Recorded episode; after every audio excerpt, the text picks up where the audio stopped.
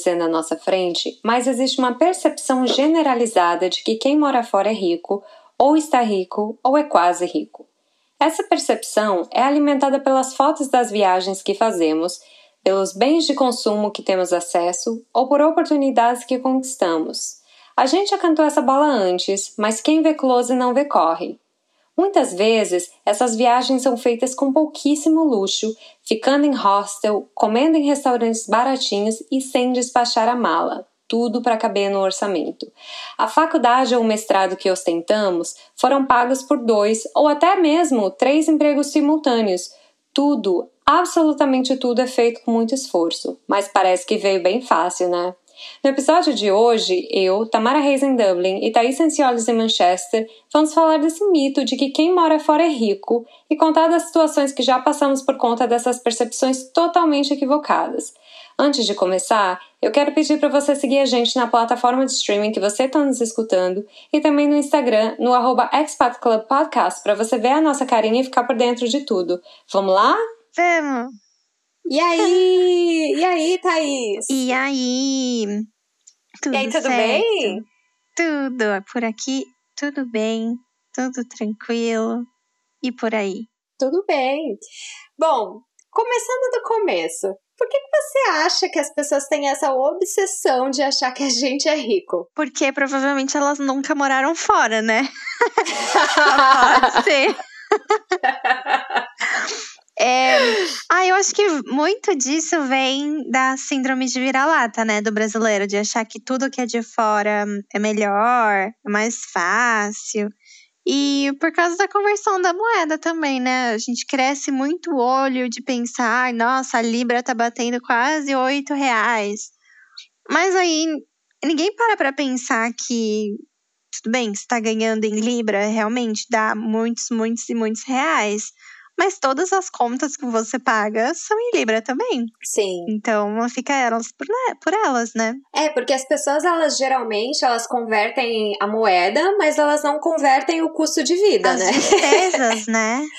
É. Nossa, seria maravilhoso se eu pudesse converter só o meu salário e pagar os, os valores do, do Brasil. Aí sim eu seria bem rica. Mas se bem que hoje em dia, né, com o jeito que, é- que a moeda tá no Brasil, tá até mais caro morar no Brasil do que aqui. É, dependendo das coisas, né? Tá até mais caro, eu, hein? É verdade. E eu acho que é essa, essa coisa de achar que a gente é rico também. Eu, eu acho muito curioso, porque as pessoas elas acham que a gente entra no avião, né?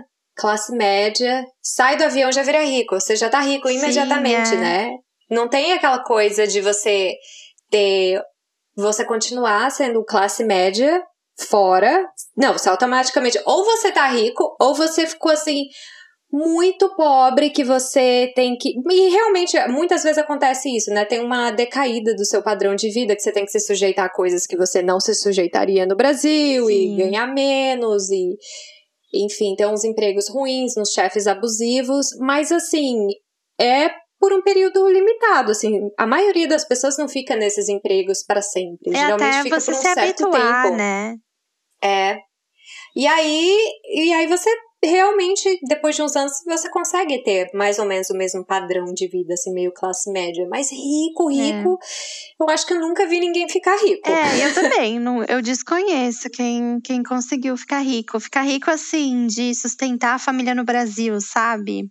É, Porque pra mim esse é, é o objetivo de ficar rico, sabe? Ficar rica pra mim, eu consigo pagar minhas contas e fazer uma viagenzinha de vez em quando já tá ótimo. Mas pra mim ser rica é, sei lá, bancar meus pais, sabe? Devolver tudo que eles gastaram com, com a minha educação e tal. Mas isso, se duvidar, dependendo do mês, é capaz deles terem que mandar um dinheirinho pra mim. Se tiver muito apertado, nossa. É, tem isso também, né? É, é. Eu, eu acho que eu atribuo um pouco dessa culpa nas pessoas que, que moram aqui e hum, fazem esse tipo de, de conversão, sabe? Tem, se você entrar no YouTube, tem muita gente que fala, que, que bota clickbait, sabe, nos vídeos, no título e tal. Tipo, ah, ganhei não sei quantos reais por semana é, entregando Uber Eats. Uhum. E assim, de fato, eu acredito mesmo que essas pessoas tenham feito todos esses reais que elas falam no vídeo. Mas na hora de converter as despesas, é, fica nessa ilusão, né? De que é muito dinheiro e na verdade é, é, o, é o dinheiro que se faz, assim. É, é ok. E uma, e eu também detesto essa glamorização das, das profissões, porque é uma coisa assim que não precisa, sabe? E eu acho que é muito superficial também, porque o exemplo, né, da pessoa que trabalha como entregadora de comida na Europa ganha tantos euros por entrega ou por mês, enfim, aí converte no real, obviamente, né, fica um valor, uhum. né, exorbitante, as pessoas crescem o olho, mas assim, a gente tem que levar em consideração que empregos como esses, você não tem segurança nenhuma, você não tem direito de trabalho nenhum. Se acontecer alguma coisa com você, a empresa pela qual você trabalha, seja ela Uber Eats ou Deliveroo ou sei lá, iFood no Brasil, essas empresas nenhuma se responsabilizam pelo que acontece com você, um acidente e tal. Então essas pessoas glamorizam muito essa coisa, mas assim, não, não param para ver o que tem abaixo da superfície, sabe? Isso, e o quão difícil é também para você conseguir se estabelecer nesses trabalhos, né? Porque não é só assim chegar e fazer. É, quando eu tava para mudar para cá, eu ouvia muito de muita gente falando: ah, é, abre um, um trailer de hot dog, tipo da Silva Romero, sabe? Para quem não conhece, para quem tá ouvindo não é de São Paulo, Silvio Romero é uma praça que tem no Tatuapé e tem vários trailerzinhos de, de cachorro quente. E porque tem muitas escolas ao redor, né? Muito comércio e tal, então bomba demais os carrinhos de, de cachorro quente dali. Um, e daí o pessoal falava: ah, não, é só vender coxinha, gringo adora coxinha, não sei o que. E assim, tem mercado? Eu acredito que tenha, porque tem muito brasileiro que vende. Mas até você conseguir chegar a essas pessoas, sabe? Convencer de que o seu produto é bom. Todos os desafios que tem, que um, que um novo negócio teria no Brasil, mas num país diferente, com taxas muito, muito mais caras para você abrir um, um negócio, né? E isso que você falou, você não tem estabilidade nenhuma de trabalho. Porque se você, sei lá, ainda falando assim de, de coisas que podem acontecer, tipo acidente e tal, se você, é, se você entrega comida de bicicleta e você cai e quebra o braço, você faz o quê? Sente e chora até seu braço melhorar, porque você não tem, não tem seguro saúde, nem sick, sick leave, que é o que a gente normalmente tem aqui em emprego tipo CLT, né? Com direitos e tal. É, é uma vida surradaça, eu acho. E que o pessoal não, não se importa de, de falar real, sabe? Só fala do, do dinheiro que faz. E essa coisa de vender brigadeiro é, é muito doido isso, porque todo mundo fala: ah, você vai morar fora, vende brigadeiro e coxinha, dá certo. Todo mundo come brigadeiro e coxinha, até quem não conhece vai gostar de comer. Cara, todo mundo que vem morar fora faz brigadeiro e coxinha. Mas todo mundo, todo mundo. Eu acho que eu não fiz porque eu realmente não sei fazer, também não tive interesse na época. Mas assim, eu posso te, te dar 10 nomes de pessoas que fazem brigadeiro e coxinha tá. pra vender. Então tá super saturado. Eu nunca me aventurei de fazer comida porque eu tenho dois gatos. Iam comer bolo e brigadeiro enrolado no pelo de gato. Mas, é, é, exatamente, cada esquina que você vai, que em qualquer grupinho, assim, qualquer bairro que tem um brasileiro, vai ter alguém vendendo, vendendo bolo, vendendo brigadeiro, coxinha, e assim, a preços absurdos que em inglês nenhum pagaria. É, e a competição aqui é muito doida, assim, principalmente essas coisas, assim, brasileiras, né, pudim, enfim. Então, assim, realmente é um trabalho, né, de você se diferen diferenciar, comprar um pacote diferente, mas assim, é um investimento que você precisa fazer. Então, né, não é um uhum. dinheiro fácil, porque você precisa investir para poder ganhar esse dinheiro. E aí isso me lembra de duas coisas que eu vi na internet recentemente, uma eu vi até hoje, que era nessas páginas assim de meme, quem ouve esse podcast já sabe que eu consumo bastante os memes. e eu vi um que era assim: vá para Dubai mendigar. Como é que era? Vá para Dubai mendigar e ganhe 235 mil reais por três meses. Era uma coisa assim bem louca. E aí o Ai, pessoal no, nos, com, nos comentários assim, meu Deus, bora pra Dubai, vamos lá, 235 mil reais, eu nunca não ganho isso nem em dois anos, nem em cinco anos, bora ir lá. E todo mundo, todo mundo falando, não, bora pra Dubai virar mendigo, não sei o quê. E aí teve uma pessoa que falou assim, gente, vocês já pararam pra prestar atenção que isso nem é permitido em Dubai, isso é crime. Se você, se alguém te pegar pedindo por dinheiro, você é preso na hora. E aí, uhum. como é uhum. que fica? Então, assim, eu vejo que as pessoas elas são muito seduzidas pela essa facilidade, essa coisa, sabe? Ah, é fácil ganhar dinheiro fora, vamos lá a qualquer custo. E é muito uhum. perigoso isso, né? Porque as pessoas estão. Se... E eu duvido, eu tenho certeza que alguém vai falar: Meu, esse aqui essa zoeira é é, é, página de meme, mas eu vou tentar. Eu é, certeza que vai sair alguém. É, vai sair acho. alguém Sempre tem que alguém falar. que acredita, que arrisca, e aí depois acaba com um histórico de imigração todo ferrado e dá um trabalhão para consertar. Mas, ah, é isso. Eu acho que a, a culpa. A, não a culpa, né? Mas o, o motivo. É, é isso mesmo. É, a, as pessoas glamorizam demais, né? É, só o que, é, o que é postado na internet, só o que vê na internet, mas quando vem para cá e vê qual é a real, é, é outros 500. É, e essa coisa de, ai, vai morar fora, tá rico, ficou rico, tá tão enraizada da nossa cultura que eu vi um outro post no Instagram, isso já tem um tempo, que era assim, era uma página X que eu não vou dizer qual que é, mas eles estavam promovendo o, uma menina, uma estilista de moda, e o negócio dela. Então, assim, eles contavam a história dela nos, na descrição e também no carrossel lá de fotos, que era uma menina que morava em São Paulo, foi estudar fora, acho que não sei se ela foi fazer uma faculdade de moda, se ela foi fazer um mestrado de moda em Londres, era um ou outro. E aí ela voltou para o Brasil. Chegou no Brasil, abriu uma empresa, uma marca aí de moda. E aí, só que essa marca de moda, o que que acontece? A família dela já tinha uma marca de moda muito famosa. Então eles tinham a marca, já tinha o nome da marca, né, o prestígio. Eles já tinham os meios de produção porque eles tinham uma fábrica. Já tinham conexões também, porque por causa da marca e o dinheiro para investir. Então ela, ela, ela abriu essa marca, só que ela teve tudo isso atrás da marca dela, uhum. sabe? Todas as conexões, já tinha fábrica, já tinha investimento, já, tive, já teve a mentoria, tudo isso. Só que aí os comentários desse, de, dessa, desse post eram todos assim: ah, mas assim é fácil. Se eu tivesse estudado em Londres, eu também estaria rico. Ai, se eu tivesse. Ai, claro, né? Com uma faculdade em Londres. Ai, se eu pudesse estudar fora, eu também estaria nesse patamar.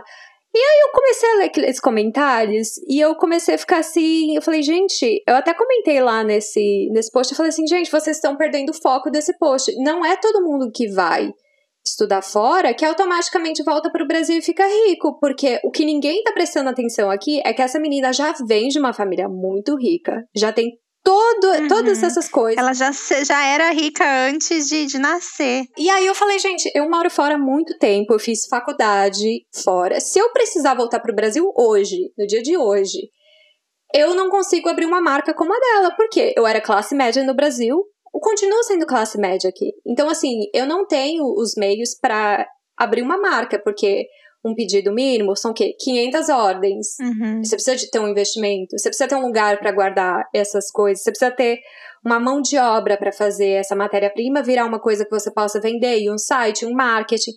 tem tudo isso. Então eu acho que tá tão enraizado. Precisa de toda uma equipe, né? Todo um, um background aí que independe da sua formação.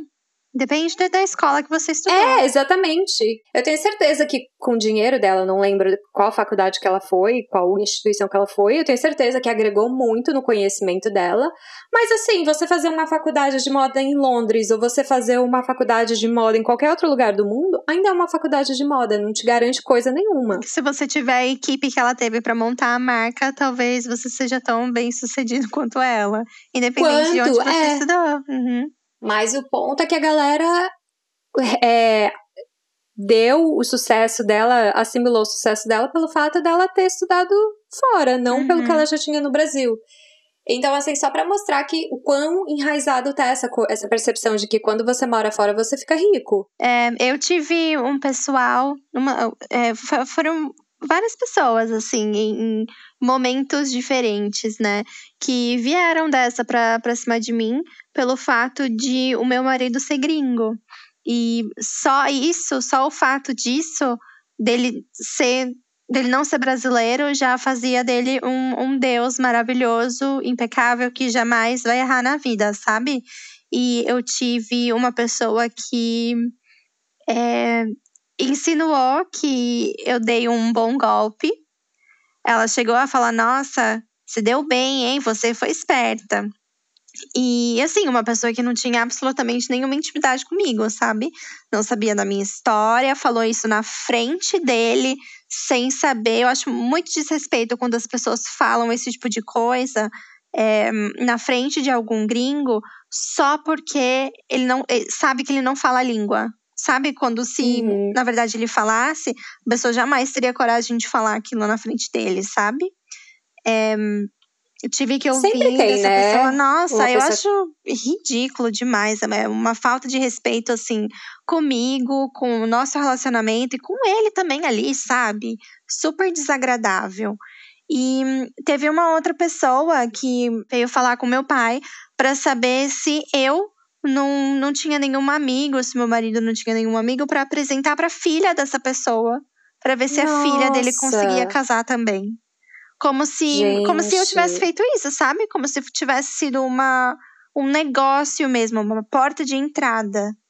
E sem, sem parar para pensar em todos os perrengues que a gente passou juntos, namorando à distância, porque não é fácil. E também todos os trâmites para eu vir para cá. Não é uhum. assim, não é assim você casa com a pessoa e automaticamente você tem o passaporte do país que, da pessoa que está casando. Sabe? São anos e anos de, de preparação para visto e, e dinheiro que você tem que pagar, taxa e mais taxa e mais taxa que você tem que pagar até você conseguir se estabilizar. E fora o, todas as outras intercorrências que a gente sempre fala aqui no podcast que envolvem uma mudança de país, não é? Não é simplesmente você pagar uma passagem e pronto, resolveu a vida. É, nunca mais vai ter problema. Elas, elas só gostam da, das chamadas, né? Uhum. Igual as chamadas de jornal. É, as pessoas não gostam de ver o que está envolvido em morar fora ou toda a dinâmica das coisas mesmo. Elas só estão interessadas ali pela facilidade. É, nunca aconteceu comigo assim de de fazerem nenhum tipo de comentário, alguma coisa assim, porque eu acho eu acho que dentro de cinco minutos que eu conheço uma pessoa nova, ela já, eu acho que ela já sabe que eu não tolero certas coisas, né? Eu já corto as intimidades na hora, uhum. né? Vem me abraçar, eu já tiro a mão. Então, assim, é. já é, é batata. Prima, nossa, total a prima rica que mora fora e não gosta de ninguém. Ai, não, mas eu vou falar uma coisa agora. Agora, falando sério, eu até evito. Eu não gosto muito dessa glamorização de morar fora, de ai, eu não sei porque eu moro fora. Tanto que quando eu vou pro Brasil, eu não conto pra ninguém que eu moro fora. Então, as pessoas só sabem que eu não moro no país porque. É, porque elas eu acho que só em caso de, sei lá, médico, quando eu vou no médico, mas assim, todo o cadastro que eu faço, sei lá, numa recepção, eu faço com os, com os dados do Brasil, né? Então. Sim, o endereço o, dos o, pais, né? É, o endereço dos pais, sabe? Dos pais. Só que o que entrega é a hora de pagar, porque o cartão é internacional. Uhum. Então, às vezes, já aconteceu no Brasil de do banco cancelar meu cartão. E aí eu ter que. E aí, né, você passa aquele carão, aquele carão quando a pessoa fala, senhora, o seu cartão foi recusado. Ai, então, assim. então, às vezes eu falo, ah, não, é porque eu moro fora, meu cartão é internacional, deixa eu tentar esse. Mas essa é a única ocasião que eu falo que eu moro fora, ou se eu entro, né, pra um médico e tal. E aí eu tenho que trazer o exame em inglês, aí não dá para falar que eu tô no Brasil. Mas eu, eu não gosto de contar para as pessoas que eu moro fora, justamente para as pessoas não acharem que eu sou rica, pra. sei lá, para não achar que eu sou essa pessoa uma pessoa snob metida, então assim, eu evito falar para as pessoas que eu moro fora, eu não gosto. E é. antes de eu morar fora, eu tinha essa fantasia de que quando eu voltasse pro Brasil, eu ia contar pra todo mundo que eu morava fora, assim, pra visitar, sabe? Uhum. Mas aí eu não consigo. É mais forte do que eu. É, eu também não gosto, não. E eu também, eu não gosto nem de ficar. É, mesmo para as pessoas que eu conheço e tal, de ficar falando muito de especificamente como a vida é aqui, sabe? de quando você começa, ai, lá onde eu moro, não sei o que, não sei o que, não sei o que lá. Porque, eu não sei, isso é, é uma coisa muito minha, assim, de eu achar que as pessoas vão achar que eu tô falando isso pra esnobar, sabe? Uhum. Que, ai, nossa, eu moro fora e aonde eu moro é melhor. Que, tanto que sempre que eu tenho a oportunidade de falar que alguma coisa no Brasil é melhor, nossa, eu passo horas falando. E é assim que eu levo, só elogiando o Brasil quando dá. Ultimamente tem sido muito difícil. Tem sido muito difícil, né? Meu Deus. Tem. Mas é. E já te pediram alguma coisa muito absurda por acharem que você tava cheia da grana? Ah, assim, por causa de dinheiro, de dinheiro mesmo, eu acho que não. Mas, ai, tem sempre alguém que pede para eu levar alguma coisa quando eu vou assim. Que hum. ódio. Ai, o, o, meu irmão é muito assim, sabe? Meu irmão. É, ele sabe disso da última vez. Eu não consigo lembrar se fui eu que paguei a bagagem extra, se foi ele que pagou. Mas eu tinha tanta coisa para levar que não coube na minha bagagem. Ou eu levava as minhas roupas para me vestir, ou eu levava as coisas das pessoas que me pediram. E acabou que não coube, né, na mala, tive que pagar uma, uma mala extra. E daí, é, é, não é só meu irmão que faz isso, tem outras pessoas que fazem também. Quando a pessoa é muito próxima, assim, eu não ligo. Mas. Ai, eu. Ai, preciso contar um segredo que talvez queime meu filme aqui. Eu sou uma pessoa que não consegue falar não. Ai, Thaís. Ai, desculpa, Tamara, Como mas assim? eu ainda não consegui desenvolver esse traço de personalidade. Não, mas sempre... peraí, vamos treinar, vamos treinar. vamos treinar. Thaís, Traz um. Ó, isso me lembra o Enoia Minha, que falaram dessa coisa de fazer favor. E aí uma menina foi morar fora e pediram para ela trazer um escapamento de moto. Ai, mala gente. Dela. Então eu vou te pedir para trazer uma coisa bem absurda.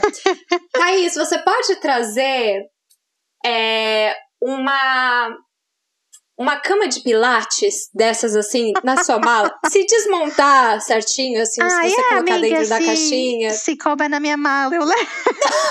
Pelo amor de Deus! Não, só. Não, fala que não! Ai. Que tá o espaço contado. Você Ai, vai passar consigo. 30 dias. Você tá levando coisa do Mark na mala. Não vai caber. Não é, da, da última vez, dessa última vez eu tive que colocar a culpa nele mesmo, tadinho. E ele deixa, ele não liga não, porque ele sabe muito bem como eu sou. Mas é isso, as pessoas fazem o que? Elas compram online e mandam entregar aqui na minha casa. E aí, quando eu Meu for, Deus. eu levo. Eu tenho uma amiga, a Babi. Nossa, ela é uma vagabunda. Ela sabe disso. Ela vive comprando. É que assim, é coisa pequenininha que ela compra, sabe? Ela compra um livro, um CD. Aí daí compra outro livro, e daí da última vez eu já falei pra ela, Babi, da próxima vez que você mandar uma compra aqui pra minha casa, já aproveita e manda uma estante para eu poder guardar as coisas, seus livros e tudo, porque daqui a pouco eu vou ter que doar os meus para caber os seus. E porque Gente. faz tanto tempo que eu não vou também, né, que acaba acumulando. Mas quando são pessoas próximas assim, eu não eu não ligo não, porque é, Ah, você nunca dá presente de aniversário, né? Nunca tá próximo e tal, então vai acumulando, beleza, fica por isso mesmo.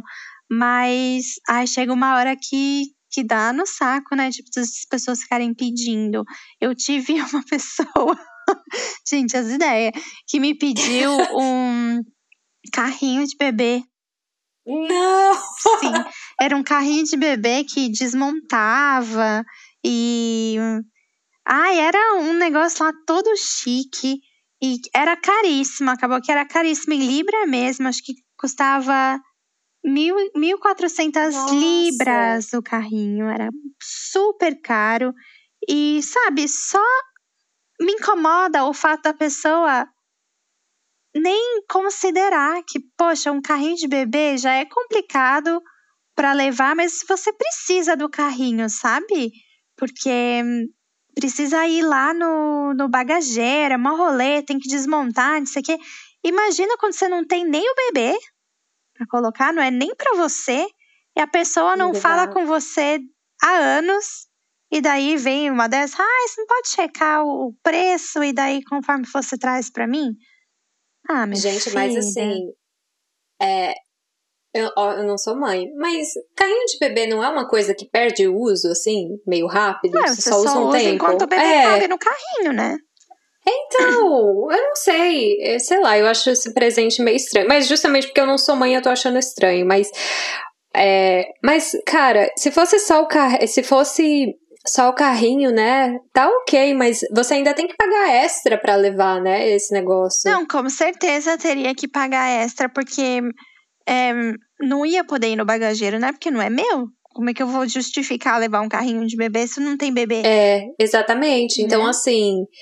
Ai, é muito difícil. Isso é muito. Ai, desculpa, não sei quem é essa pessoa, mas eu achei meio folga. Não, ah, eu também achei nada a ver. E daí eu fiquei tão feliz que eu não precisei nem me esforçar pra dar desculpa, porque era tão caro que ela não quis. E ter que fazer. Não, sem contar que caro desse jeito, provavelmente ia ter que fazer seguro, porque você sabe como é que é em avião. As, as pessoas jogam. Nossa, imagina se chegasse quebrado, ainda ia. Uhum, e a culpa ainda ia ser minha, eu ia ter que pagar o, o, carrinho. É, com, com certeza. Ia ter que fazer seguro e pagar extra pra poder mandar esse negócio. Então eu acho que no fim das contas não ia compensar. Mas enfim. É, nunca me pediram pra levar nada, eu acho que justamente porque tem esse jeitinho meu, as pessoas já não me pedem. Então é o contrário. Quando eu vou pro Brasil, eu geralmente pergunto pras pessoas se elas querem que eu leve alguma coisa. E, surpreendentemente, a resposta é sempre não. É sempre. Ah, não precisa. Imagina, sua mala já deve estar lotada. Ah. Então, assim, os meus amigos e a minha família, eles são muito legais com isso. Eles não me pedem. E até quando eu ofereço, eles não querem nada. Então, assim, geralmente eu levo o presente na, na mala para as pessoas. E chegando lá, eu le- dou, né, os presentes. Só teve uma vez que a, a secretária da minha dentista me viu uma vez que eu tava no Brasil, que né, no começo do ano em São Paulo, só tem enchente, e eu fui no dentista com uma galocha. E ela ficou enlouquecida com a minha galocha. Ela falou: Meu Deus, eu devia ter pensado nisso antes, onde você comprou. Eu falei: Ah, eu comprei fora. E, e ela falou assim: Meu, quando você vier pro Brasil da próxima vez, você me traz uma galocha, porque não tem como andar em São Paulo com enchente e tal. E aí eu fui pro Brasil e eu esqueci da galocha da Ai, mulher. não. E aí, da próxima vez que eu for, eu, eu vou levar essa galocha. Mas, assim, foi a única coisa que me pediram desde que eu moro fora. Foi essa galocha que eu ainda esqueci e não levei. Agora, Tem uma migué. é, o que já me. A única. Eu acho que a coisa mais próxima, assim, de pedir dinheiro que já aconteceu foi, na verdade, o meu tio Adriano. Meu tio Adriano, ele gosta, assim, de uns esquemas de fique rico rápido, sabe? Ai, sei. Ele ama, assim, o esquema pirâmide, ele ama, assim, essas tramóias, sabe? E aí. Não, todo tipo de esquema que você imaginar, ele já se meteu com essas coisas de ficar rico. Ai, gente. E aí, quando eu fui pro Brasil, uma das últimas vezes, ele. Eu tava no interior de Minas, né? Na, assim, do lado de fora da casa, no, no quintal, comendo. E aí ele veio, sentou do meu lado e falou assim: Tamara, eu tenho uma oportunidade incrível pra você.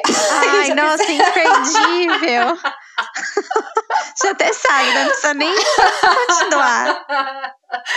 E aí, ele falou assim: não, a oportunidade para você ficar. Mas não era assim, me pedindo dinheiro, era mais assim, a oportunidade para você ficar rica lá na Irlanda. Essa oportunidade vai ser melhor. E aí, a oportunidade era o quê? Era vender Herbalife, era eu comprar tudo.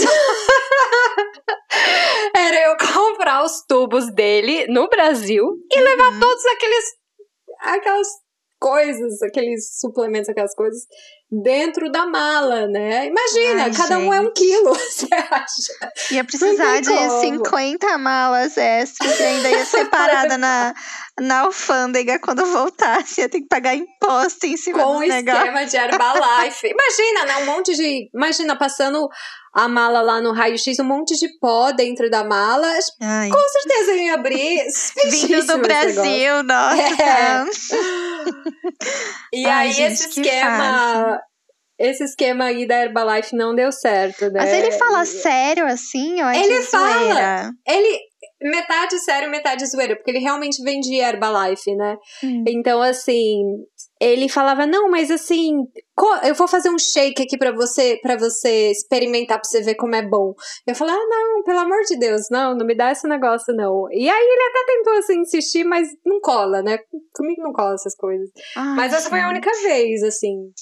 Aqui tem muito esquema de não sei se é joia ou semi-joia, sabia? Mas vivem me adicionando no Facebook umas mulheres, e daí com uns discursos de tipo, ah, de conquistar a independência financeira. Nossa, um é discurso mesmo, meio né? feminista, sabe? De, ai, nossa, mulheres fortes, donas dos próprios negócios e protagonistas da própria vida, não sei o quê.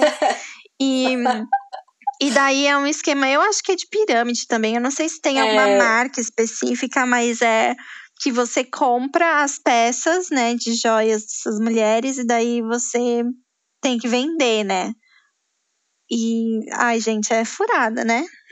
É, porque assim, eles ganham dinheiro para as pessoas, né? Não ganha é dinheiro com o produto que vende, é. né? Ganha o dinheiro com, com o recrutamento, recrutamento dessas outras dessas pessoas. pessoas. Nossa, eu fico com dó. Ao mesmo tempo que eu fico com dó, eu fico com raiva a pessoa achar que eu tenho cara de que, de que sou trouxa e vou cair nessa história. É, é, mas eu, quando meu tio Adriano tentou me vender essas coisas, eu realmente eu falei assim: não, eu acho que nunca mais uma pessoa vai me tentar me vender essas coisas, então deixa eu fazer o máximo dessa oportunidade. Então, enquanto ele estava tentando me vender, eu tava assim, é mesmo, mas que sabores Nossa, você tem? Coitado, toma saliva. Ai, gente, que legal. Mas enfim, essa coisa do, de pedir dinheiro emprestado me lembra outra coisa que é tirar vantagem. Porque, embora não tenham tentado tirar dinheiro de mim, já tentaram levar vantagem pelo fato de, pelo fato de eu morar fora.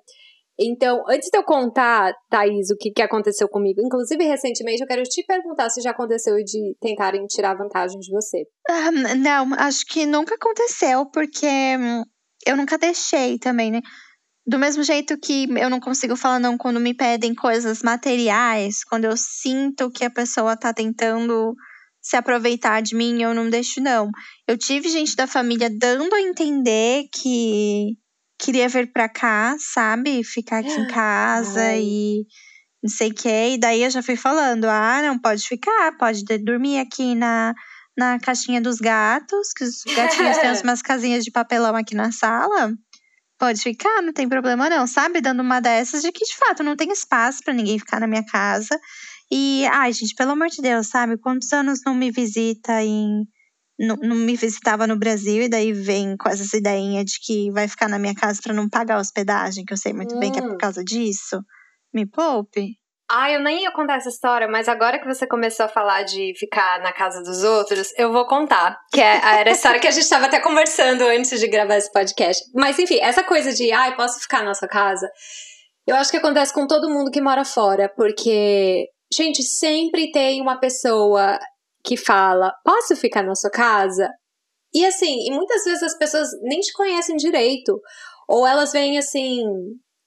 Ai, meu irmão tá indo aí pra Europa, pode ficar na sua casa? Eu sempre falo: olha, eu moro numa casa pequena, eu divido com outras pessoas, então, assim, realmente não tem onde ficar. E, inclusive, quando eu vou para outros países e eu tenho amigos que né, moram nesses países, eles sempre oferecem, não, fica aqui em casa. E eu sempre falo, não, eu prefiro ficar num hotel que eu fico mais confortável uhum. e tal, e eu não interfiro nessa rotina, enfim, e aí a gente se encontra para fazer os passeios. Então é sempre assim. Aí uma vez aconteceu o seguinte: eu estava na minha casa, num domingo à noite, e aí eu recebo uma mensagem de um telefone que eu nunca vi na minha vida. e aí é, é uma mulher falando que a filha dela estava vindo para Irlanda e queria que eu fosse no aeroporto buscar a filha dela. Eu não sei como ela conseguiu meu telefone. Não sei se foi. Eu duvido que tenha sido a minha mãe que tenha dado meu telefone. Ou se foi uma amiga da minha mãe. Alguém deu meu telefone pra essa mulher. E ela queria que eu buscasse a filha dela no aeroporto. Isso assim, era domingo à noite, tipo, 11 horas da noite. E ela queria que eu que buscasse. ideia também, né, ela. da mulher confiar em você, assim, ela nem sabe quem você é, se você, sei lá, uma psicopata vai roubar os órgãos da filha dela. É. Que isso? E aí eu falei assim, olha, ó, eu adoraria, mentira, eu não ia adorar sair da minha casa domingo à noite para buscar essa menina. Pelo amor. E aí eu falei, olha, eu adoraria buscar sua filha. Mas assim, já é domingo à noite, eu tenho que ir trabalhar amanhã cedo. Eu, infelizmente, não posso buscar sua filha. E se ela sair do aeroporto, tem um ônibus, falei o ônibus que tem, que vem pro centro, ou ela pode pegar um táxi, geralmente custa 15 ou 20 euros, não pague mais do que isso. E é isso, assim, espero que tenha ajudado, porque eu realmente não ia sair da minha casa por causa de uma desconhecida. E aí ela falou assim: não, mas é que assim, ela nunca foi, aí, nunca saiu do Brasil, ela não fala inglês e não sei o quê, e ela também não tem onde ficar. Aí eu falei assim, eu, eu fiquei pensando, falei, como que a menina sai do Brasil e não tem um lugar para ficar? Não, né? pior, né? Sai do Brasil sem falar inglês, totalmente despreparada, sem conhecer ninguém no lugar. Plus, sem um lugar para ficar, gente. Sem um lugar para ficar. Nem que ela falasse inglês fluentíssimo, sabe? Não, não, não, isso não se faz. Não justifica. E assim, se eu tivesse falado, ai, ah, beleza, eu vou buscar sua filha, eu só teria descoberto no aeroporto que essa menina não tinha um lugar para ficar e ela ia acabar uhum. ficando na minha casa. Então, assim, Dó, você, né? vê, ah. você vê a armadilha? Uhum. E aí eu falei assim, ah, mas como assim que ela veio. Ela veio pra Irlanda e ela não tem um lugar para ficar? Aí ela falou assim: não, então, é porque, na verdade, ela não vai ficar em Dublin, ela vai ficar não vou falar o nome do lugar, mas a distância de Dublin para o lugar que ela ia ficar era mais ou menos de São Paulo até Tocantins. Então vocês têm a noção de quão longe. Ela não ia. Você vê. E aí ela falou assim: não, então, porque ela vai para esse lugar, mas ela só vai para esse lugar o dia tal. E aí ela precisa de um outro lugar para ficar esses dias. Aí eu falei: olha, aqui na minha casa, infelizmente, não dá para ficar, porque eu divido com outras pessoas. Aí ela falou assim: não, mas ela pode ficar em qualquer cantinho na sua casa, ela pode até dividir a cama com você, não tem problema. Ai, gente, não tem problema. Não. e aí eu fui falando que não pra essa mulher, eu fui falando que não. E aí ela falou assim. Ai, mas coitada da minha filha, porque a minha filha não fala inglês, ela nunca saiu do Brasil e ela não tem nenhuma blusa de frio, não sei o quê. E, e aí, cada minuto que passava, essa história ficava pior. E eu falei, meu, mas como assim ela não tem uma blusa? Porque era tipo março, tava nevando, e a menina saiu do Brasil com uma blusa de alcinha, porque no Brasil tava calor. Ai, gente. E aí eu fiquei assim, meu Deus. Ai, eu já teria é... bloqueado a mulher. Não, e aí ela ficava falando, não, mas a minha filha não tem nenhuma blusa de frio e tal, e aí ela vai chegar e não tem onde ficar. Aí eu falei, bom, então vamos fazer o seguinte, eu te mando um hotel aqui que é mais baratinho. Um e contato, aí você... é. É, e aí você e aí você fala para sua filha ir para esse lugar, pede para o taxista dirigir, só mostra, né, no celular o lugar. E aí você vai. Só que a mulher não queria que a menina fosse pro hotel, porque era caro, acho que era tipo 40 euros por noite. E, e ela não queria gastar esse dinheiro, queria ficar na minha casa, queria que eu fosse buscar. E aí eu falando que não, que não, que não. E aí a menina acabou indo, né, lá pra, pra esse hotel. E ela começou. Aí a menina começou a mandar mensagem pro meu celular. Então era a mãe e a menina mandando mensagem. Ai, as duas. Era um inferno. E a mãe dela continuando, tipo, ai, minha filha ficou nesse hotel. Não tem como você ir lá levar uma, uma blusa de frio pra ela, fazer uma companhia, não sei o quê. Eu falei, desculpa, mas eu trabalho, não tem como eu sair do meu trabalho pra, tipo, ver o que, É, que a tua nossa, filha precisa. de babaca da filha dos outros. É. E, e aí, aí beleza. Aí passou esses, esses dias e tava nevando aqui em Dublin, então acho que ela passou tipo uns três dias na nesse hotel. E aí a mãe dela mandou mensagem e queria que eu pegasse o trem e acompanhasse, levasse essa menina até o local que ela ia ficar, lá no Tocantins, né? Vamos dizer que é o Gente, Tocantins. mas quantos anos tem Mano, essa menina? Tem 10 anos de idade? Não, 35. 35 anos. Eu tenho. Eu, eu, na época, foi há dois anos, eu tô com 29. Eu tinha 27 anos, ela queria que eu levasse uma mulher de 35 anos lá no Tocantins. Que eu fosse com ela no trem até onde ela ia ficar. E voltasse, assim. Uma pessoa Ah, que eu nunca não. conheci. E eu achei muita folga. E essa mulher, essa menina. Eu nem sei o que aconteceu com ela, se ela mora aqui ainda. Mas até hoje a mãe dela me manda mensagem. Ela sobreviveu, não congelou sem blusa. Pois é, e aí a- a- essa mulher sempre me manda mensagem, essa mãe dela, que, desculpa, muito sem noção, muito sem noção, muito sem noção. e mandando mensagem, ai, quando você vier no Brasil, venha me visitar, você ajudou tanto a minha filha. E aí eu não sei se ela tá sendo sarcástica, ou se ela é meio, assim, ingênua de falar essas coisas, porque, Uhum. mano... Você acha que eu vou visitar essa mulher? Ah, não. Porque aí ela vai começar a me pedir aí mais é que ela vai ter coisa. motivo É. mesmo pra te pedir as coisas, vai achar que você é super íntima. É, Não, então eu, assim... Nossa, eu se fosse essa menina.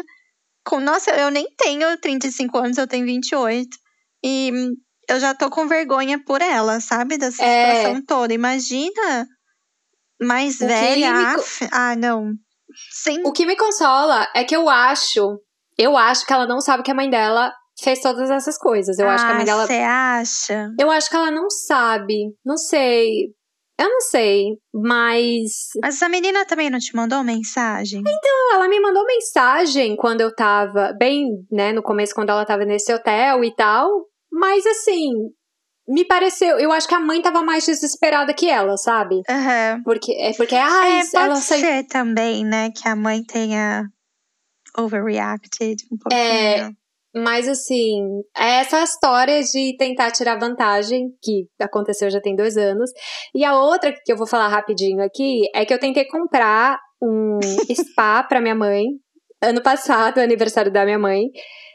E aí eu falei, ah, não vou comprar um, um spa, uma massagem, uma coisa, um of- ofurô, não é que chama aquela banheira lá cheia de flor, Aham, sim. com ervinhas, enfim. Aí eu falei, ah, não vou comprar esse negócio pra minha mãe sozinha, né? Eu falei, vou comprar pro meu pai também, os dois vão juntos, aproveita, faz massagem. E, e aí eu fui tentar comprar num lugar em São Paulo, que eu tenho muita vontade de dar o nome. Ai, me tão- fala o nome que é pra eu nunca ir lá. Ai, é, Laís, a Laís, a nossa editora, põe um pi aqui. É no. é no. Tem em São Paulo e tem no Brasil inteiro, é uma franquia. E aí, eu até deixei um, um review bem ruim pra eles, então é capaz que achem até pelo meu nome, pelo review que eu deixei. Mas assim, eu tentei comprar esse pacote pra minha mãe e pro meu pai, era assim, um dia inteiro do spa, no spa. E o site deles é uma bosta, não funcionou. Então eu precisei ligar. E, e aí tem um número de WhatsApp lá que eu mandei mensagem loucamente. Ninguém me respondeu. Aí eu precisei ligar pra eles para tentar comprar por telefone. E aí eu tentei comprar por telefone. E aí a mulher falou assim: Ah, eu te respondo por WhatsApp. Eu falei, mas você já tá na linha comigo agora, por que, que você vai responder por WhatsApp? E aí ela falou assim: Ah, não, porque é melhor. Aí tá, não respondeu no Hum. WhatsApp, eu precisei ligar de novo. Aí ela, ai, desculpa, eu esqueci de te responder. Aí eu já comecei a ficar com ódio dessa mulher. Aí eu falei, meu, então eu queria comprar ó, ó, esses pai pra minha mãe e meu pai e tal, pipipi, popopó, não tô conseguindo comprar no site. Aí falou assim, ah, não se preocupa, eu te dou um desconto. Te dou um desconto, desconto porque você tá comprando duas pessoas. Então eu consigo te dar um desconto, mas eu te respondo por mensagem. E aí eu comecei a ficar, falei, mano, mas que parada é essa com mensagem? E aí ela foi me mandar um desconto do valor que estava no site. E aí, o que, que ela fez? Ela me cobrou, acho que 20% a mais do que estava no site. Porque ela via o seu número Que eu era fora. mora fora. Que eu moro fora. Uhum. Aí eu falei pra ela: não, não, o preço no site é esse, 20% a menos é tanto valor, é isso que eu vou pagar. Aí ela falou assim: ah, não, mas aqui não é bem. Aí, aí ela falou assim: você pode me ligar? Aí ela não queria mais fazer a, a conversa por WhatsApp. WhatsApp. Aí ela falou assim. Eu comecei a falar com ela no telefone. Aí ela falou assim: ah, então, o preço no site é diferente. É, o que eu posso te dar é esse, mas aí se você realmente. Não. Aí ela falou assim: ah, o preço que eu posso te fazer é esse. Aí eu falei assim: ah, é? Então eu vou fazer uma denúncia no. Era Procon, né? Procon, Que eu fa- No uhum. Procon. Aí eu falei: eu vou fazer uma denúncia então no Procon, porque isso fere o direito de defesa do consumidor. Eu não vou pagar 20% a mais, não, você tá querendo tirar vantagem. Aí, meu amor, ela falou assim: ah, então, se a senhora realmente quiser. Eu posso fazer aqui pelo mesmo preço do site. Ah, se falei, você realmente quiser, ah, acho que não, acho que eu tô afim de gastar o meu dinheiro à toa hoje. É, dessa espelunca que mal me respondia. eu ligava, aí eu respondo por WhatsApp. Eu respondia por WhatsApp, aí você pode me ligar. Meu, pelo amor de Deus. Meu, posso E aí- fazer um parênteses aqui que eu entrei no site do lugar pra ver qual é? E, assim, eu, não- eu só abri o site e já tem uma massagem de 242 reais incluída no carrinho. Você tá Eu, brincando. nem- eu não cliquei em nada, só literalmente só abria o site e daí já tem uma massagem no carrinho. Não, esse lugar é uma espelunca, mas de acordo com os reviews que agora eu penso, não, esses reviews devem ser falsos. É, é um dos melhores lugares da Zona Norte de São Paulo, porque eu olhei vários até eu chegar nesse, né? E todos Uhum. eram assim, meio capenga. E aí, quando eu falei que eu ia né, fazer a denúncia, a mulher falou que ia fazer um esforço pra me vender pelo mesmo preço. Aí eu falei: não, você pode ficar do jeito que tá e eu vou fazer essa denúncia porque você tentou tirar vantagem, não vai ficar assim, não. Aí eu fui lá no site do Procon pra fazer a denúncia. Só que era tanta burocracia, era tanto documento que eu tinha que botar, que eu desisti só por causa da burocracia. Ai, deixa Mas aí a-. Mas aí a mulher, ela continuou me mandando mensagem. Ela falou assim: ai, não, eu vi aqui com o pessoal e aí eu consigo te dar um desconto de 20%, mas aí você tem que pagar à vista, não pode ser parcela. Aí eu falei: meu, já era isso aí, você, tenta, você tá tentando dar uma desperta aí, já era, tchau. E aí fui e deixei o review bem negativo mesmo, Uhum. pela esperteza. Mas foi foda. E fizer, tentaram fazer isso é porque eu moro fora mesmo, porque não tem outra explicação. Não tem outra explicação, sabe? Que eu falei. E aí eu odeio fazer negociação por WhatsApp quando as pessoas podem ver o número. É, eu também não gosto. E principalmente depois que eu falei assim: olha, eu moro fora e eu não tô conseguindo comprar e tal. Aí, meu amor, é que a bicha tentou tirar vantagem mesmo. Mas não Hum. deu certo. Não, ainda bem, ainda bem que você percebeu também, né? Eu com essas coisas eu costumo lidar, tentar lidar o máximo que eu posso com pequenos negócios, sabe? Porque Uhum. eles têm ah, muito mais empatia pelo fato de você estar longe e querer e tá querendo dar um presente para a família, sabe? Daí eles facilitam bastante em alguns aspectos. E daí também porque você tem certeza que aquela pessoa não vai tentar tirar vantagem em cima de você, sabe? Porque eu sei que, que isso existe sim. Existe gente que vê lá que o número. hum, Isso acontece muito em formulário, sabe? Nossa, pediu para eu preencher um formulário com número de telefone e cidade onde eu moro. Ah, eu Ai, também não passo não. frente, não, não preencho, não. Porque daí eu tenho certeza que a pessoa vai, vai mudar o valor porque viu que o número é internacional. É. E você. E você pensa duas vezes antes de postar as coisas nas mídias sociais para as pessoas não acharem que você tá aí desfilando e ostentando. Olha, eu posto muito pouco nas minhas. Nas minhas... Eita! Você ia falar po- nessas redes sensuais. eu ia falar qualquer coisa menos sociais. Bom, eu posto muito pouco nas minhas redes sociais por causa disso. Eu acho que depois que eu mudei pra cá, eu fiquei mesmo com esse receio, sabe? Eu, eu ainda me importo demais com, com o que as pessoas pensam, sabe? E, ah, eu não quero ninguém tendo essa imagem de que eu tô postando porque a, a vida aqui é muito maravilhosa e olha só como tudo é fácil.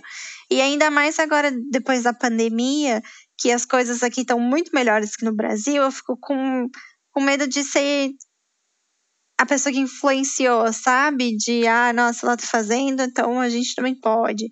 E daí eu evito postar.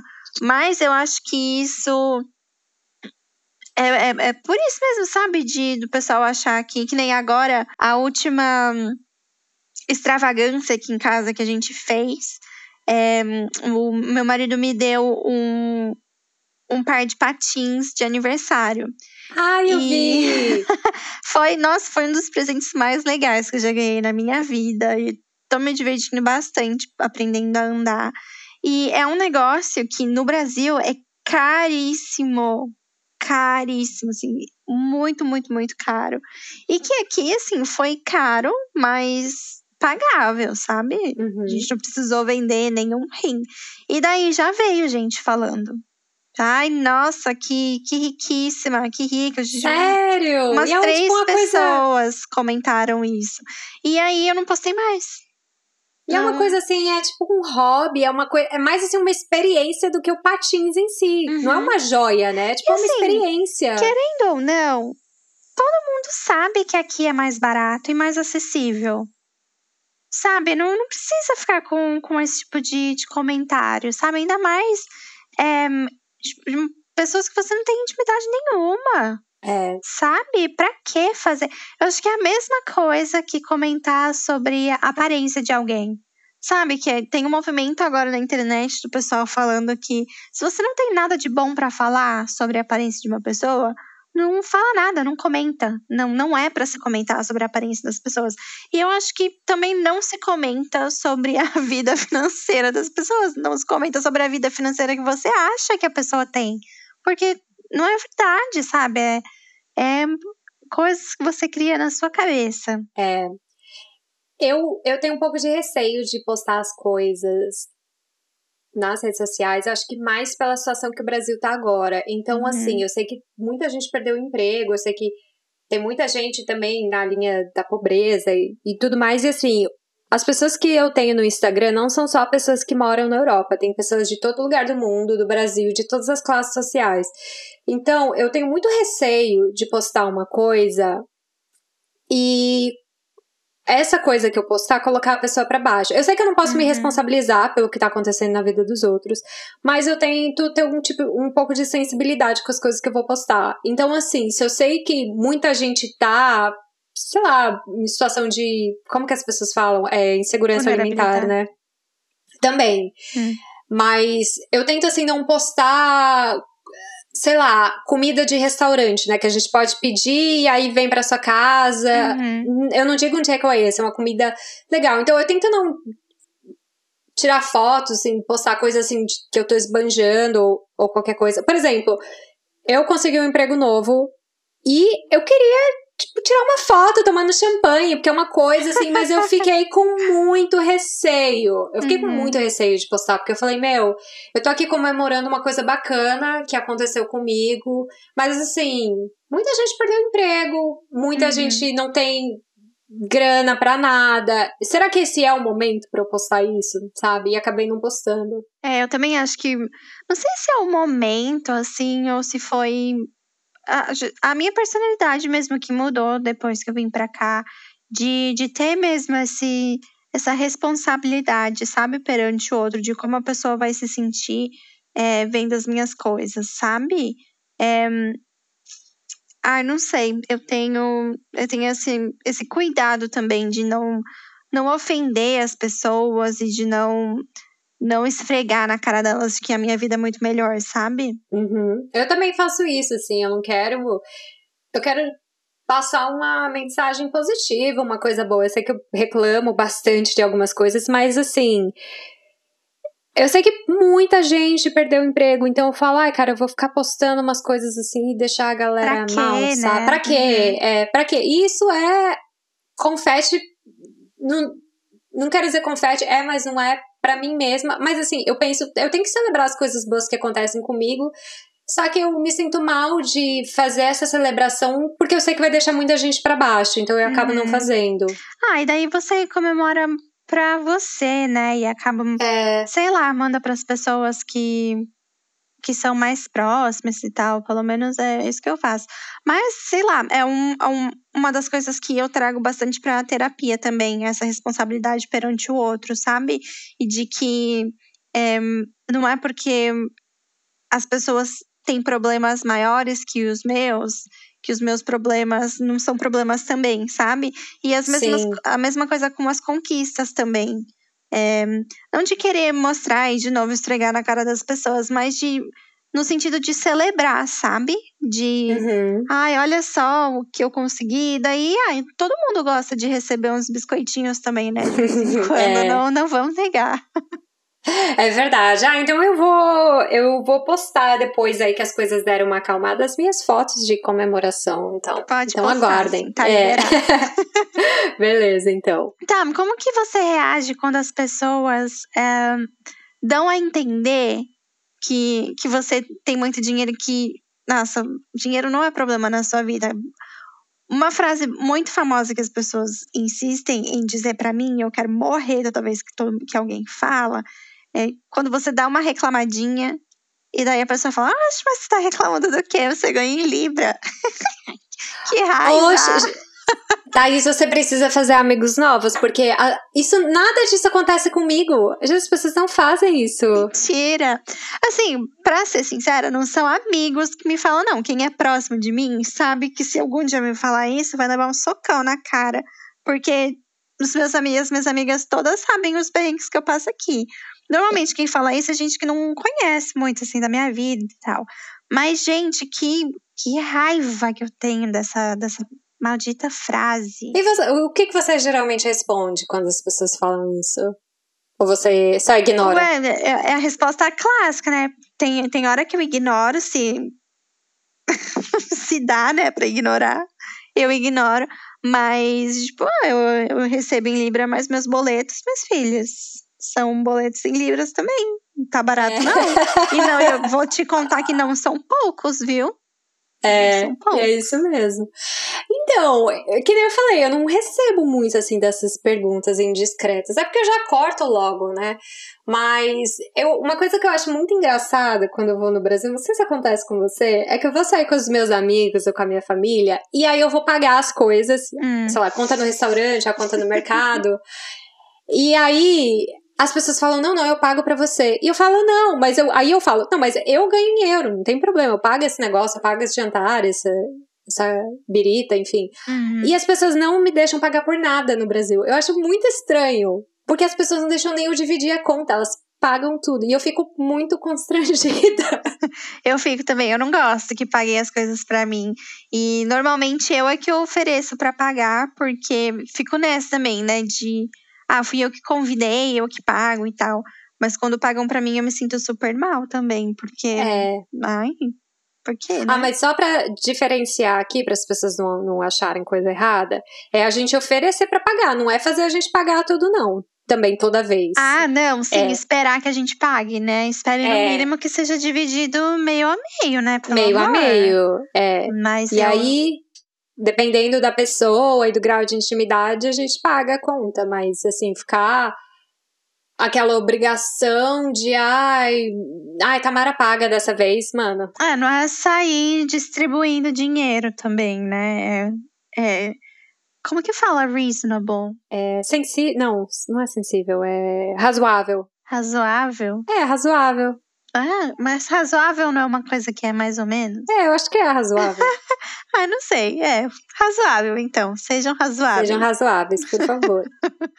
e agora, pra gente terminar esse episódio, é, a gente falou um pouquinho de como a gente é reservada e tal, mas agora eu quero saber dos luxos que você. Os luxos que você se dá o luxo de ter, já que as pessoas acham que você é rica, qual que é o, os seus pequenos prazeres de rica que você faz? Então, esses meus pequenos prazeres, eles começaram agora, porque eu realmente vivi muitos anos assim de perrengue, de ficar economizando, porque que nem eu falei, gente, eu fiz faculdade aqui.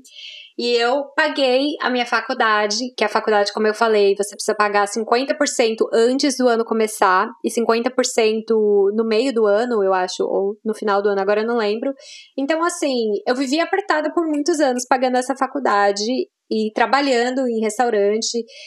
E aí, depois que eu saí do restaurante, comecei a trabalhar em publicidade. No começo, publicidade pagava muito pouco, e aí eu precisei mudar de agência. Aí depois veio troca de visto. Então, toda vez tinha uma coisa muito grande para pagar. Então, eu só tô colhendo os louros da glória agora.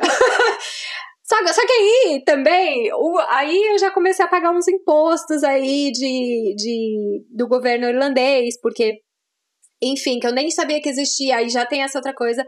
Mas enfim, as coisas que eu me permito. Eu acho que ultimamente, por causa da pandemia, as coisas que eu me permito é um takeaway bem gostoso. São Ai, que delícia. simples, assim. Um takeaway é, em plena quarta-feira, sabe? Nossa. No meio da semana. Ai. É, um takeaway, assim, maravilhoso. É, agora, né, que as coisas estão abrindo aqui em Dublin, aí eu tô me permitindo uns luxos, assim, um pouco mais sofisticados. Então, uhum. assim, eu vou no salão de beleza semana que vem fazer uns tratamentos pro rosto. Aí eu vou no cabeleireiro cortar o cabelo, fazer uma progressiva sem formol. aí, é, sei lá, fazer uma massagem. Porque é o que dá para fazer agora, né? Não dá para viajar, não dá para fazer nada. Então, esses são os meus luxos. Eu tenho certeza que muita gente que tá escutando esse podcast vai falar: Meu, eu imaginava que você ia fazer uma coisa.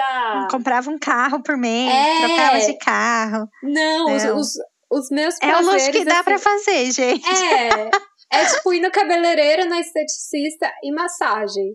Se as coisas estivessem abertas, eu provavelmente diria um spa, que eu ia muito em spa antes da pandemia. Mas assim, no, no momento em que vivemos, esses são os meus luxos. Ai, é complicado, né? Eu, eu gosto também de, de fazer algumas coisas desse tipo de, de. No cabeleireiro, nem tanto, porque aqui eu acho meio difícil de achar um que seja bom, sabe? Um, mas eu gosto muito de, de massagem. Também é um negócio que eu não estava acostumada no Brasil. Eu achava que era mesmo um negócio de, de rico, de ir no spa e fazer uma massagem gostosa e tal. Mas isso é uma coisa que eu gosto muito de fazer. E tem duas coisas que eu me dei mesmo ao luxo de fazer, porque. É, ai, trabalhei tanto, sabe? Eu, eu mereço. Que foi. Uma delas foi a minha tatuagem, que eu fiz com. Nossa, a gente viajou umas três horas de carro para ir na cidade da tatuadora que eu queria, e ela é super famosa, e a tatuagem foi mais cara que o meu aluguel. que, e mais foi, sabe? Do jeitinho que eu queria, perfeita. Faz um tempão que eu fiz e ela continua impecável. Todo mundo que vê fala, eu tenho um orgulho enorme dessa tatuagem. E ah, é um negócio que vai ficar para sempre, né, na pele, então por que não investir um pouquinho mais? E... Exatamente. Eu fiz uma tatuagem muito ruim quando eu era mais nova. Agora eu vou ter que remover, agora eu vou ter que pagar pra tirar. Nossa, então você também. fez certo. Eu tenho três que se eu, se eu pudesse investir na, no, na remoção, eu removeria mesmo. E eu gosto muito de comprar coisas, né? Gosto de, de ter coisas e tal. E, e daí eu resolvi, depois que eu virei adulta, é, investir em experiências, né? Em coisas que vão ficar. E aí eu achei que quando eu mudei para cá, eu perdi muito da minha personalidade em relação a roupas, né? Não sabia mais como me vestir, não conseguia achar achar roupa que, que ficasse bem, acabei perdendo muito meu estilo. E aí eu me dei ao luxo. Isso eu achei assim o, o o máximo do luxo, sabe? De, de gastar dinheiro mesmo só porque tinha. E eu fiz uma consultoria de imagem. Ah! Nossa, eu quero muito e fazer. Foi uma experiência. Nossa, eu recomendo para todo mundo que se você tem o dinheiro para investir, é um, um serviço caro. É bem caro. Eu fiz com uma mocinha brasileira. Ela é ótima, Fabi, maravilhosa. Eu ainda não terminei o processo inteiro, que é um, um processo que demora também. Um, E, meu, foi tão gostoso, sabe? Pra, pra você parar um tempinho e olhar só pra você. Ai, que delícia! Ai, nossa, muito bom. Foi um dos dinheiros mais bem gastos que eu gastei na minha vida. E você, como é que funciona? Você paga uma sessão ou você paga um processo que você vai pagando? É, você paga o pacote de serviço. Então você pode incluir o que você quer fazer. A única coisa que ela não faz é uma análise de coloração pessoal, mesmo que isso só dá para fazer pessoalmente, né? Mas ela dá várias dicas, dá para dar uma adivinhada assim também, no qual que é a sua coloração. E aí é, é, bem cansativo o começo do processo, porque você tem que tirar basicamente todas as roupas que tem dentro do seu guarda-roupa e ir analisando peça por peça para ver o que faz sentido, o que fica, o que sai, e aí depois ver do que, que ficou, o que, que precisa para complementar aquilo, sabe? Daí uhum. faz a lista das coisas que, que você precisa comprar. E aí eu achei que valeu a pena o investimento, porque você acaba comprando coisas que você vai usar de fato, sabe? Coisas que vão fazer sentido no seu guarda-roupa. Não comprar, eu sou muito assim de comprar porque ah, tem um evento novo, preciso de um vestido novo ia lá e comprava, usava uma vez, nunca mais usava. Ou de comprar roupa porque tá em promoção. Tá barato, vou comprar porque tá barato. E aí acabava ficando, eu gastei uma puta grana de mala extra quando eu mudei pra cá. Trazendo roupa que eu nunca usei por causa do clima, porque não servia mais, ou porque, sei lá, não gostava mais, não fazia mais sentido. E agora, eu acho que eu, eu sinto que eu devia ter feito essa, essa consultoria antes de vir para cá. Eu teria economizado uma, um puta dinheirão em bagagem. Mas, nossa, tá sendo um processo muito legal, muito. Me abriu muitos olhos, assim, para muita coisa, sabe? Parece super fútil a gente falar, ah, é roupa, é estilo, não acrescenta em nada, mas olha, eu acho que muda bastante, principalmente pra gente que, que sai de. Dá, dá uma virada de cabeça para baixo, sabe? Na, na vida depois que você muda. E aí, tendo alguém com uma perspectiva diferente te mostrando, pegando na sua mão e te mostrando, ah, faz isso, faz isso. E desse processo acaba saindo muita coisa para levar para terapia mesmo também, sabe?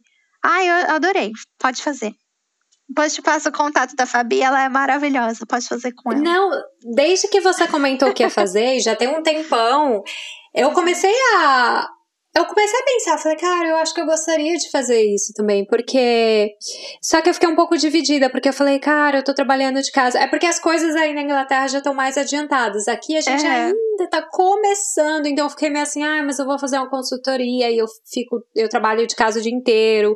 Não sei se é uma coisa que eu preciso. Mas agora que as coisas estão abrindo, e eu acho que também o fato da gente estar tá chegando nos 30 agora, eu acho que tá tendo um momento da gente revisar o que, que a gente uhum. gosta, que imagem que a gente quer projetar, e todas essas coisas. Então, eu tô começando a pensar muito nisso, em fazer uma consultoria de estilo, porque eu, eu acho que, e acho que todo mundo também, começou a passar por essa revisão de ah, quem eu sou, do que que eu gosto. Do que faz sentido, né? É. Então eu tô querendo muito fazer também. E, e eu acho que a pandemia foi bom. Assim, um aspecto positivo aí da pandemia é que a gente não pode mais comprar por impulso. A gente não pode mais entrar numa loja e comprar qualquer roupa. Uhum, porque a gente sim. ficou, né? Então, você precisa pelo... saber já o que. Você precisa ter em mente o que é que você quer para poder procurar online, né? É, e você precisa pensar também, refletir. Ah, mas será que eu vou usar? Então, Será que, que vale tá... a pena eu sair de casa só para ir comprar? É! então eu, eu acho que para mim, eu acho que a pandemia foi. Não, eu não quero falar, ah, a pandemia foi positiva, por isso que vai é, soar muito, meio fútil. Mas o que eu quero dizer é o seguinte: que eu acho que deu uma diminuída do meu consumismo, porque eu também fazia isso, de ai, passando nessa loja, esse casaco é legal, mas assim, tá um calorzão, né? Uhum. Não faz sentido. Ou às vezes você acha não é só porque você acha uma coisa bonita que necessariamente você vai usar, né? É. E eu, eu era muito assim, de comprar só porque eu achei legal, sem pensar se algum dia eu ia usar aquilo, sabe? Um exemplo disso foi um poncho que eu comprei tem oito anos. poncho. Um poncho. Na Feira da Ladra, em Lisboa, que é uma feira eh, que vende todo tipo de cacareco. E aí tinha esse poncho, que era um poncho. Eu não sei nem que tecido que é, mas é um tecido assim bem eu não sei que tecido que é, mas é um tecido assim bem chique e ele é azul royal com botões assim na gola dourada. Não, é, você acha que eu sou milionária com esse poncho. Só que é um poncho, ele ele tem um caimento estranho. Tem essas mangas pontudas assim, eu sou pequena, então é um caimento meio estranho, acho que também porque eu não tô acostumada, mas foi essa coisa, eu vi, eu falei, meu Deus, azul royal, lindo, que chique. Aí comprei, e ele tá aqui no meu guarda-roupa desde então eu ainda não nada consegui a ver, usar. Né? A cor é linda, os botões são lindos, mas não tem nada a ver. E eu não consigo me livrar. Talvez eu precise fazer uma consultoria de estilo. Tá precisando de uma Fabina na sua vida pra e a pegar moça me, coisas. me convença a dar tchau pra esse poncho. Ou se alguém quiser, gente, se vocês quiserem, manda DM aí que eu mando pra vocês. Que esse poncho é lindo, lindo, lindo, lindo. E ele é super chique. Então eu tô Ai, passando pra frente. Ah, acho que então é isso, né? É, eu acho que é isso mesmo. Ah, eu ia falar de um outro luxo que eu tenho, mas não é um luxo. Que eu- ah, não é um luxo. Ah, pode falar, a gente gosta de saber da vida dos outros. É, Não, é que eu ia falar que eu fui na fonoaudióloga. Sabe, até os meus luxos, eles são médicos. Ah, eu tenho várias coisinhas assim de, de fazer consulta com, com esteticista e fazer procedimento estético, sabe? Nossa, eu acho isso o máximo de riqueza. É, e- Preciso Então- confessar que eu faço alguns também. Ahn, ah, eu adoro essas coisas. Cuidar da gente, melhor coisa. ah, eu também adoro. Então, assim, qualquer coisa de cuidado eu tô fazendo, assim, ou é, devices, como é que fala? É, sei lá, aparelhos de beleza? Aparelho, uhum, acho que sim. De beleza, assim, eu também tô comprando pra, sei lá, porque eu acho legal, é realmente Ah, um é longo cuidado. prazo, né? E é coisa que, assim, é pra você, sabe? Uhum. Ah, é é só pra você, não tem pessoa mais importante no mundo do que você. Então, Bom, gente, se vocês estavam procurando um motivo pra vocês é, comprarem uma coisa luxuosa, e a Thaís já deu um motivo pra vocês. Tá autorizado. É pra isso que a gente trabalha, sabe? Pra sustentar essa grande gostosa que somos. É isso aí, gente. Então tá liberado. Com responsabilidade, pelo amor de Deus. não vai gastar É, todo o seu dinheiro, não vai não. botar o nome no. é, como é que chama? É- é SPC? SPC. SPC. Só pra contrariar pra mim, sabe? Gente, eu morro. Esse é um pânico que eu tenho. Eu nunca entrei no SPC. De entrar no SPC, meu Ah, nome eu tá lá. também De não. alguém ter usado meu nome pra botar no SPC. e comprar Eu acho depois. que eu não, eu não tive vida adulta suficiente no Brasil pra entrar no SPC. Não, nem eu, mas vai que alguém fez um negócio e aí meu nome tá no SPC. Ai, eu tenho é várias paranoias. Eu tenho muitas paranoias. Mas enfim. Então, vamos encerrar esse episódio com essa conversa maravilhosa de, de autocuidado e de, de se amar mesmo, de fazer as coisas por você e deixar um pouquinho de lado a opinião dos outros. Muito obrigada pela companhia essa semana. É isso aí, gente. Eu espero que vocês tenham gostado do episódio. E semana que vem a gente volta com mais. Um beijo. Um beijo, ouvinte querido. Tchau. Tchau.